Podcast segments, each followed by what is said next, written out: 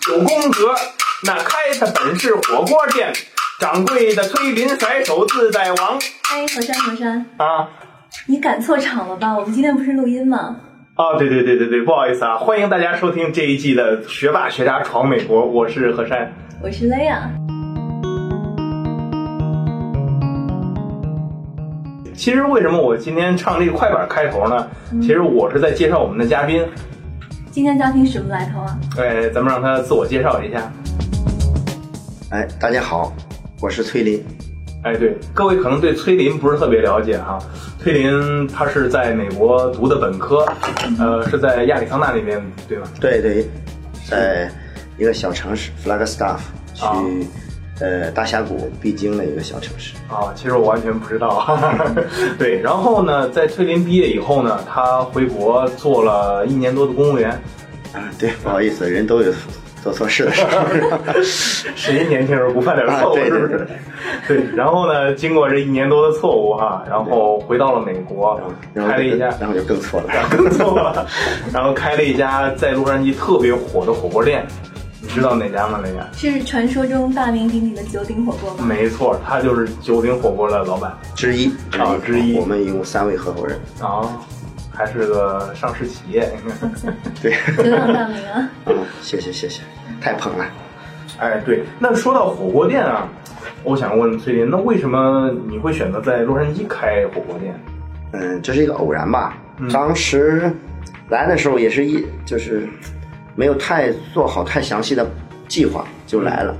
来了之后呢，也没有什么事情做，呃，继续在读研啊，啊呃，上课，然后呃，每天也是很焦虑。那时候年轻人都有个焦虑的焦虑焦虑期吧。是，那时候的我一直对餐饮比较感兴趣，我在自己在家也比较喜欢做饭，然后上学期间也是一直给大家做饭什么的，对这个比较熟悉。啊然后当时觉得开火锅店应该会是一个不错的生意嗯啊，然后当时也是在呃偶然间看一个电视剧吧，嗯有一个有个人啊开火店开火锅店做得很好，啊发财了，一想哎那我们也试一下吧，嗯。就跟当时在洛杉矶我所有的朋友，嗯啊，就两个人啊，就是，然后一共两个人 对对，所有的朋友啊，我们三个人，嗯想说开家火锅店嘛，他俩也什么都不懂，然后就说啊啊好啊，啊我就去开了，一拍即合啊。嗯对，一拍即合，一拍即合。哎，那这两个合伙人都是什么来头呢？呃，其中一个是我大学同学，啊，还有是我老乡，我老乡是九四年的，哦，那挺小的。嗯，那很，当时他只有二十一岁开这个的时候。呃，我可能就是负责比较嗯大的方向方面，然后，哦呃，我另外一个大学同学呢，他比较负他负责市场这块儿，嗯没事儿就我说出去喝酒去，他就出去喝酒去了。可能另外一个，呃，可能年龄也稍微小一点吧，太太具体的事也没有什么，但是他干力气活儿比较多，他身体也好。让干什么干什么。对对对，他呃非常身先士卒，有什么脏活累活他都抢着干。嗯那你对大家有没有就是类似的建议？就如果在别人创业选择合伙人的时候，应该要去怎么选？对，就是个合伙人的，就是大家呃在首先要一定要有一个老大，然后大家都对要要有主心骨，然后其他人要懂懂配合，呃要淡名利，呃然后知进退，共荣辱。你嗯什么？你明白吗？雷亚默默的不点了明白得点头。明白。那词儿说的比较大，但是具体做过事的人可能都理解，但里边到底是什么含义？其实我们理解的，我们在刚刚刚刚开始做这个电台，然后我们团队中也是经历了很多这样的这对对对，每一个团队都经历这些东西，做过只要做过一点点小事，人都明白这些词背后到底是什么含义。对，但是我觉得也是一件好事儿，因为团队都需要磨合嘛。对，那那我很好奇啊，在洛杉矶这么炎热干燥的地方开火锅店是，就是在我看来是一个是一种靠天吃饭的生意。呃，对对，所以我们每天都在家烧香拜佛 求雨啊，每天每天睡觉前最后一件事就是面北，然后求雨沐浴更衣，那不如把萧敬腾那你们这个请过来。对啊，那你们这个生意到底做的怎么样？呃，可以说刚开始的时候做的非常非常火，这确实也感谢互联网，感谢微信这种全新的呃宣传手段，给我们带来了第一波的红利。刚开始的时候，呃，通过发朋友圈吧，因为咱们是美国第一家九宫格火锅，呃，在朋友圈传的特别火，几乎整个北美留学生，呃，整个圈子吧都知道了。所以说刚开始非常火，而且正好是由于我们根本没做好准备，从硬件方面，包括思想上、人员啊，嗯，呃，这个货物储备啊，各方面都没有做好准备。嗯、我们当时只能采取那个预约的机制，哦，就只接受电话预约，然后才可以来吃饭。就学米其林餐厅呗，呃，不提前两个月订吃不到。对我们不是故意来做的，实在是后厨忙不过来，因为我们都没有做过。我们几个人每天虽然忙得焦头烂额，但是完全不在点儿上，呃，就是所谓的瞎忙嘛。那你们啊，不好意思，那你们最忙的时候出现过有什么状况比较有意思的状况吗？呃，有意思说不上，全是血泪啊，血泪是 血泪。有血有泪有事？对，最后那个是你的。好吧，我们刚开始的时候确实，啊，我们我那时候天天想着，哎，今天求着别来人，别来人，别来人，少来点，少来点，少来点，实在是头疼，忙不过来，后厨没有备菜的时间都没有，备货的时间都没有，所以，呃，每天从一开门一直到关门，都是一直是排队。然后从开始预约制之后还好一点，但是就是即使是那样，每天也是忙得焦头烂额。多请点人。呃，请人请了，吓跑了。哦，吓跑了。对吓跑了。这段儿给大家讲讲。这个我们当时每个环节都有问题，嗯，但是当时最要命的环节是碗出洗洗碗工不行，碗出不来，洗碗工，对，碗出不来这个。应该是最简单的活吧？对，看似简单，但是其实最要命的就卡在这儿了。啊，那那老莫之前那老莫在别的店也干过，然后在这儿干两天给干跑了。他说，嗯他干跑了说对对，碗太多了，赶跑了。然后后来我就又招了一个，招了一个。那那说说起来这个有意思，那小伙来的时候，嗯那小伙个不高，也是一墨西哥人，来的时候非常满面春风，非常自信。啊，过来说，哎，老板，我来应聘。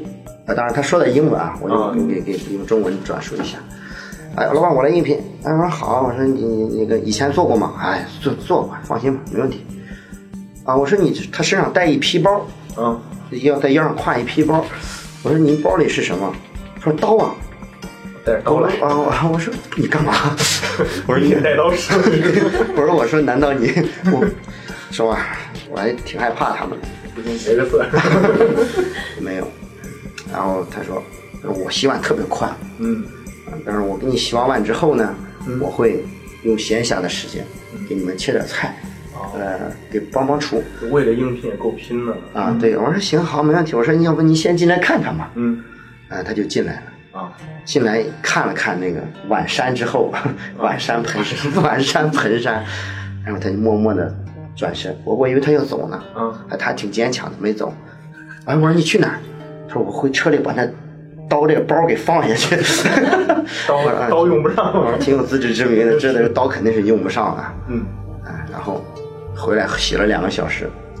两个小时。就人有人做事的时候，一定要要要有反馈，有希望的。是当你做事没有任何希望的时候，你就再给你再多的报酬，你都不愿意做。做他越洗碗越多，万洗越洗碗越多。洗碗越多。他洗的没这边进的快，这边他这边哗哗洗，那边哈哈进。好吧，然 后一会儿握着握着我的手，深情的说：“老板，祝你成功。”祝你成功，受教了，扬长而去。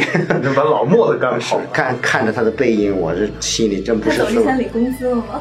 没有，我本来说工资都不要对我本来想给他点工资，他说不要不要不要，他说真害怕他说惭愧，他说挺有还挺有职业道德的也是。是 good luck 就走了是嗯，吗？对，那所以说，这最后刷碗的问题怎么解决的呀？那只能请两个人了，好很简单。哇，那确实生意真是真是挺好的。对啊，很难得在洛杉矶这样干燥的天气里，能火锅生意能做这么好。我很好奇你，你最吸引顾客的是哪一些方面啊？可能最吸引的，当时来说也可能是九宫格这三个字吧，比较一个好的一个噱头。再一个，呃，我们这个炒料的办法和整个味道是与其他任何火锅是不一样的。这这个是我们当时从呃重庆一个老板手里，等于是朋友托朋友嘛，老板手里买的一个配方。嗯，大家都知道重庆是吃这个老油火锅的，是。对，呃，它是嗯，其实炒法比较简单，都是比较费功夫，嗯。然后没有那么多香料，然后纯粹靠辣椒的和油的这个两个互相这个在一块儿摩擦碰撞，就 像是那个什么《舌尖上的中国》嗯，完全比较呃，从最最原始的、最基础的东西出来的一种很天然的一种味道，所以。呃，我们到目前为止，大支撑我们生意的大部分还是老库河，啊就是它回头率特别高。嗯，所以刚开始我们，呃，在很用了很很，就是并没有费太大的人力、财力、物力去做宣传的情况下，它自然而然就散开就有人来了啊。对，所以说，呃，客人到了之后都会拍照发朋友圈，这种无形的宣传，对我们来说是非常，呃，比你花多少钱要去做要强大的多。口口相传其实更重要。对，酒香对怕巷子深。对对，那好像国内那个火锅都是老汤老料，就是这锅吃完再倒回继续。对，那就是所谓的老油火锅。对然后当时我说，嗯、我说我不敢用，在美国我怕枪毙。那你们怎怎么解决这个问题？对，然后他其实他说，其实炒料不必用老油，包括这，嗯但是国内可能人习惯了，也口味也也是越来越重，然后他们有重庆有那种文化，嗯，他必须要吃老油，所以他们用他们的方法，然后他教给我们另外一种不需要老油的办法，哦是是。这属于商业机密。也不不不需要太机密，这个东西还是这样，嗯并不太难，它只是麻烦，需要很长的一锅料熬四个小时，哇啊，比较麻烦。嗯 OK，那你们刚才说到啊、你们是要预约的，对，这属不属于一种饥饿营销呢？是其实算是饥饿营销吧，但是我们是不得已而为之，我们不是主动去做饥饿营销的。嗯，饥饿营销这词可能也被大家说烂了。主要是乔布斯开始把这个词也是发扬光大，大家都知道，在洛杉矶有的火锅店确实故意采用这种方式，哦，对，咱们就不点名道姓了，呃 那个容易掉粉。对，这样也我觉得也无可厚非了，这这是这是商业上的一种手段，没有没有对与错，只是一种选择。对刚开始我们是没有没有办法来采取呃预约制，因为根本忙不过来。嗯后来我们都顺了之后，嗯，我们就把这个给呃取消了，没有采用这种手段。说实话，如果采用的话，可能会更好一点，但是我觉得还是现在在朋友圈。传的比较广的一句话，就是少些套路，多些真诚，还是对客户真诚一点。呃，反正早来早吃，晚来晚吃，不来不吃。对对对。那在这个当中有没有什么比较有意思的故事？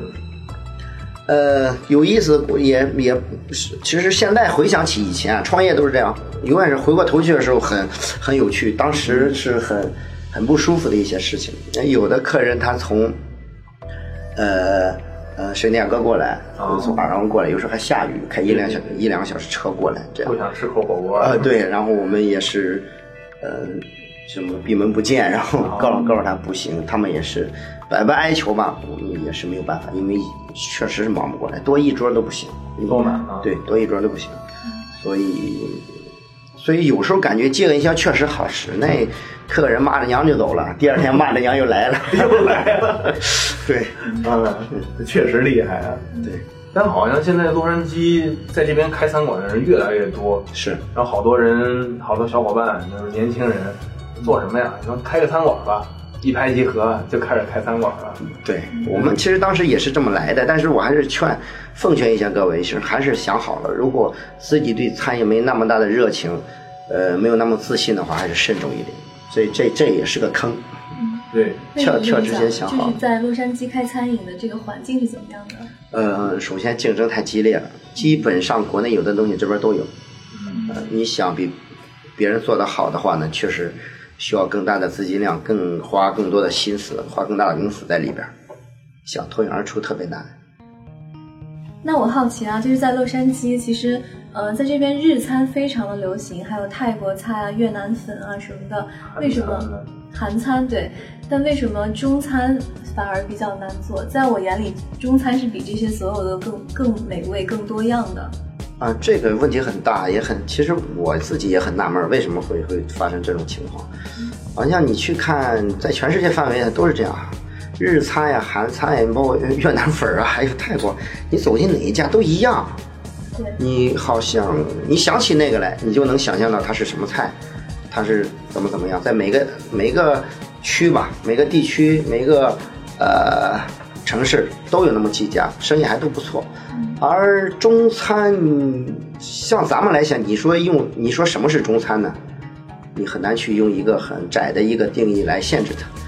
嗯，有咱们有八大菜系，有四大名菜，有有什么南甜北咸东辣西酸，太多了。你你甭说老外了，咱们自己都糊涂。可能对于老外来说，他们觉得什么是中餐呢？那其实 Panda Express 是中餐，他们觉得。所以说。对 对对，这些，对对，说这些东西，呃，是他们形成的一点儿点儿的固有印象。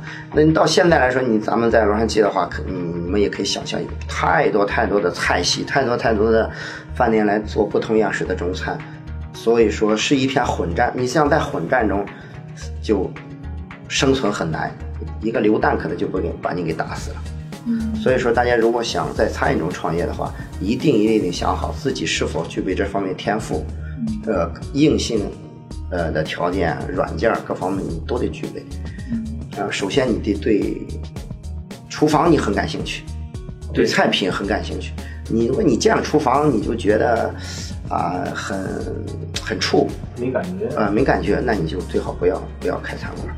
啊，你见了厨房，你很想很很想爬上去那种，要扑要扑上去那种感觉。颠个勺，炒个锅，起码这是最基本的要求。然后在嗯，现在这个全民创业吧，在创业，我觉得想创业的话，还是把自己最擅长的东西想好，一定是自己喜欢的，不然你坚持不下去。因为创业是太难了，在这个过程，你即使刚开始，你凭着你的热情，你坚持几个月。坚持哪怕一年两年，当你再遇到更大的困难之后，你还是会放弃的。嗯，因为创业本身是一种生活方式，创业没有结果，也没有结局，只是永远在进行当中的，在不断提升自己，不断不断改变自己。市场永远在变，昨天和今天就不一样。对，所以是这样。你说的很好。哎，那在洛杉矶这么热，你们一年四季都是这么火吗？不是，还是靠天吃饭的问题嘛。啊，夏天可能就难熬一点。那夏天你们做什么？夏天我们什么都不做。夏天你改卖龙吟好了。听起来很邪乎啊！我觉得是这样的，做生意有时候，首先你得心态得好，就是不可能所有钱都让你给赚。嗯，不能不要改来改去的。嗯，你也没看，咱就拿我在餐饮里边最我最佩服的还是海底捞，它的模式，它能它能做到对。人的这个管理达到一种极致，还是没办法去复制的。呃，他没见到夏季去卖冷饮，去没夏天改一烧烤，他也没有。嗯，这一点我们也是向他学习。然后夏天我们搞团队建设，呃，然后搞呃简单的装修的改进，然后搞菜品的呃开发，来做这些事情。但是让大家后厨啊前面大家稍微轻松一下。团队建设比较多，大家出去唱唱歌呀，打打球啊，通过这种甚至去打打刀塔、打打撸啊撸，大家这这种过程中也是大家增进团队磨合的一一个一个一个过程吧。嗯，夏天能自负盈亏，我们就可以了。那刚才说到这个海底捞的管理模式，那你觉得他们的模式为什么是不能复制的呢？在我看来，就好像他们既然有这个模式，就学就好了。它就像我给你举个例子啊，嗯，比方说，呃，我做了一张桌子，嗯，然后你回家，哎，你一看这桌子卖的不错啊，你回家也做了一张，嗯，我这个月卖出五十张，你这个月只卖出二十张，但是你也赚钱，是，这叫复制啊。对，我给你一本书，呃，你看了之后，你考上清华了，嗯，然后我看了之后。我连什么师范都没考上。你说反了，应该你考上清华，我什么都没考上。嗯，这没关系，就是这种东西给你你也学不来，这个这个就是无法复制，这是一种高度。啊，因为对人的管理是最难的。对，这个非常有道理。那我好奇你在开这个火锅店的时候有没有什么辛酸血泪史给大家讲一讲？其实从头到尾都是辛酸血泪史的。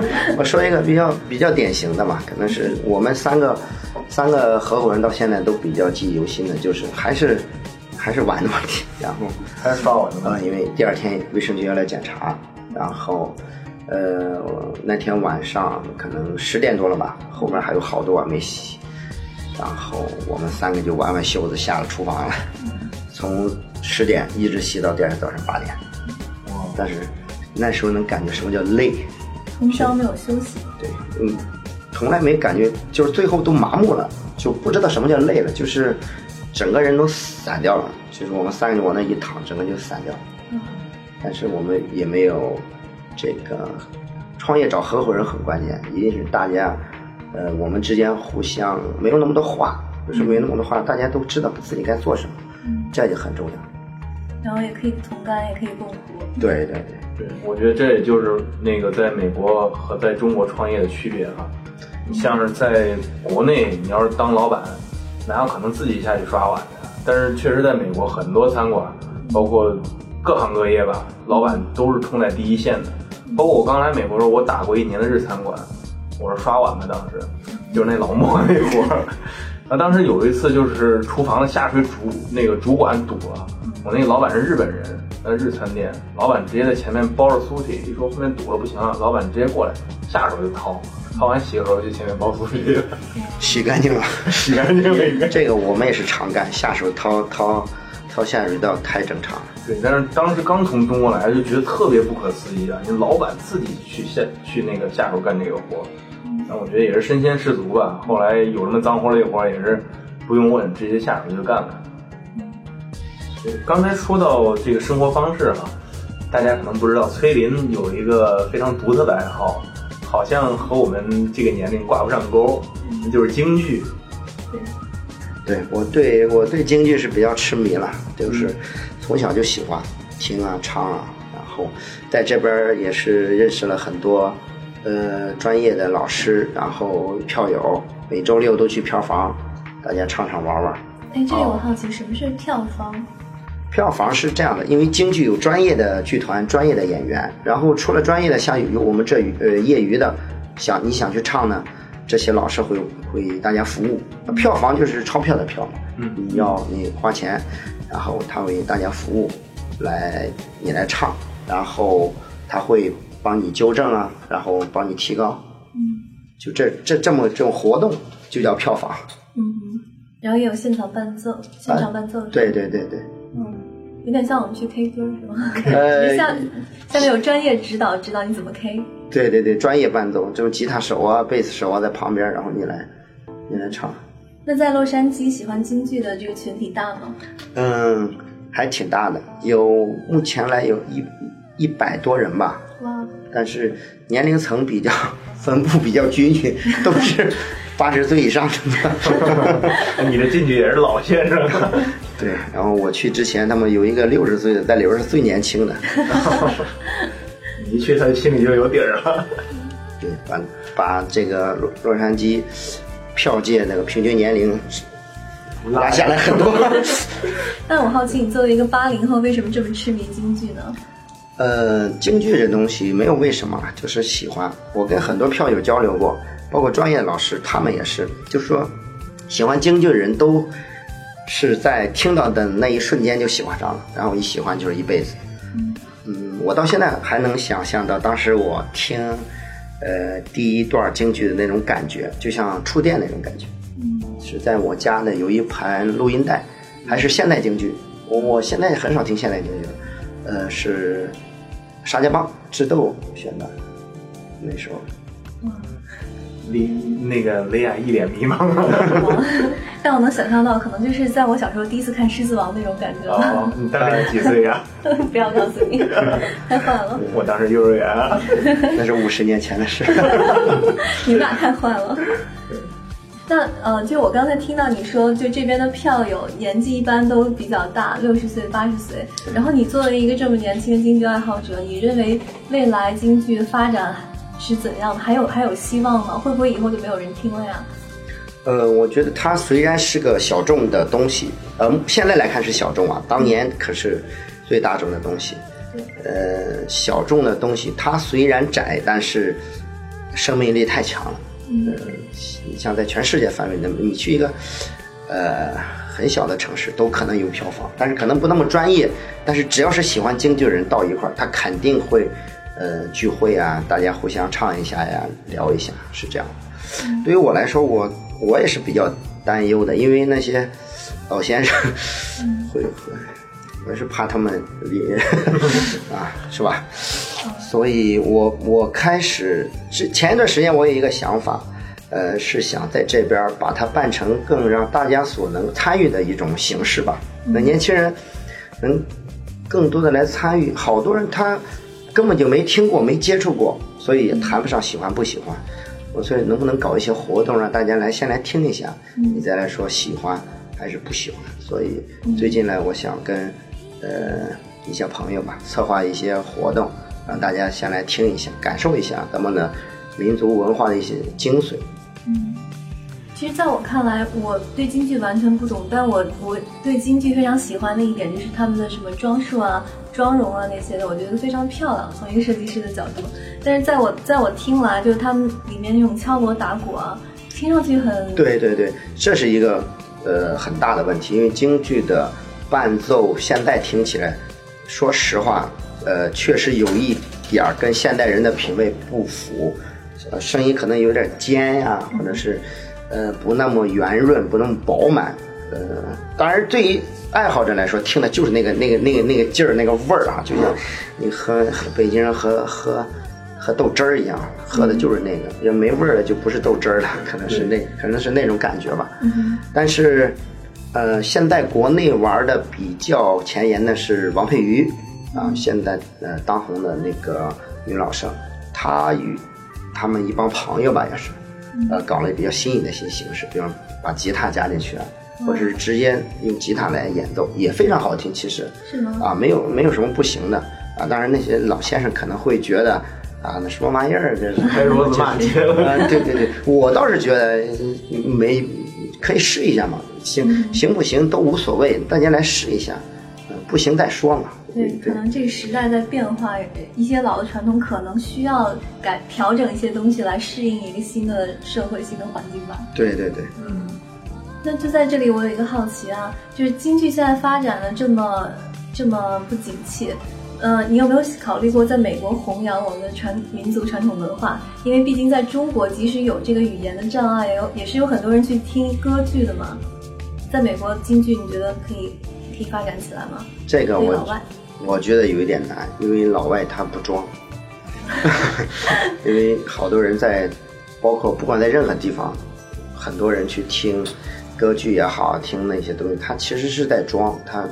弄成燕尾服，拍个照发个朋友圈，听一下，让大家知道我来了，然后回家换上大裤衩出去撸串去了，是回归自己的生活。所以说这些东西都很重要。对于我们年轻人来说，一定要想清楚自己到到底是要该去做什么。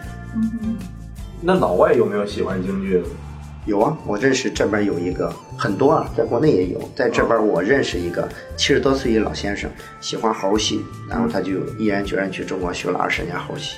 哦，一上台看，哎，外国猴，高鼻深目的美猴王。所以说这种东西也是值得我们来学习的吧，就是对，对自己喜爱好事业的一种专注，可以这种东西也可以完全用在你做事上，你创业中，把产品要做到极致。不要再去想什么营销啊，这种东西。现在的营销途径太多了，你可以像，呃，刚才咱们说的，你不需要花钱，通过朋友圈，只要你产品够好，大家就自动帮你转发了。是，这个力量比你花多少钱都要强大的多得多。对，这种口口相传的力量很强大，所以还是要把产品做好，把自己的呃心稳定下来，慢慢的，通过时间的积累，让自己。产品更优秀，让自己内心更强大。对，这点我非常同意，一定不能装。我觉得还是得做自己。对，这样人活着也比较轻松嘛。对。对。那你啊，最近有没有什么打算？就是关于曲艺类啊，或者是京剧类啊？呃，一个是，呃，就是我刚才说的，搞一个活动，嗯，看看一下年轻人的反应吧。如果好到，我想想在这边，当然这个是一个很很久跟我自己的力量是做不到的。就像在做这边做一个茶楼，可以有表演的，有呃中国传统文化来表演，大家在喝茶呀。至于具体的形式，我现在也没想好，根据这边市场来吧，是以。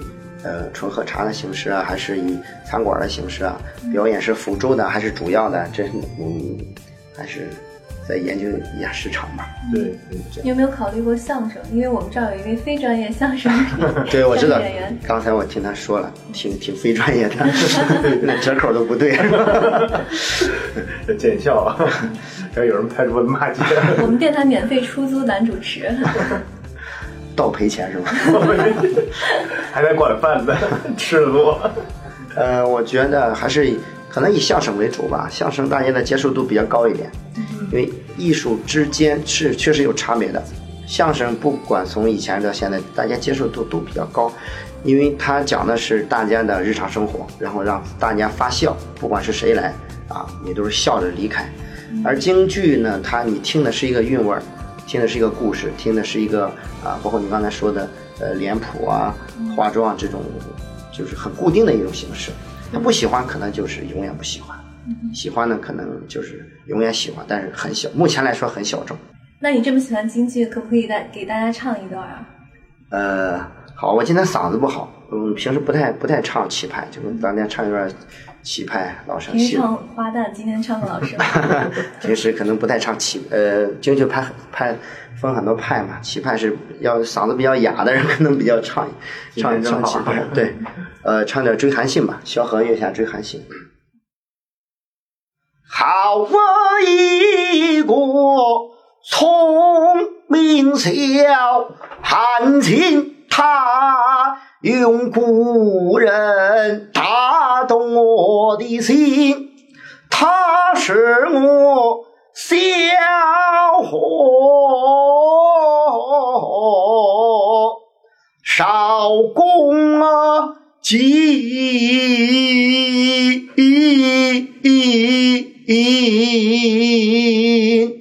恕我小伙。为相因，好，没谱了，腮帮子上非常感谢崔林今天来到我们的节目，给大家分享他的故事。没错，嗯，所以大家如果对对于京剧、对于它的票房还有相声茶社有有任何问题呢，可以在我们的微信公众号下留言。我们的微信公众号呢，就是学霸学渣闯美国，或者呢直接搜叉 B 叉 Z USA。好了，这就是我们这期的学霸、学渣，你要篡权夺位吗？闯美国。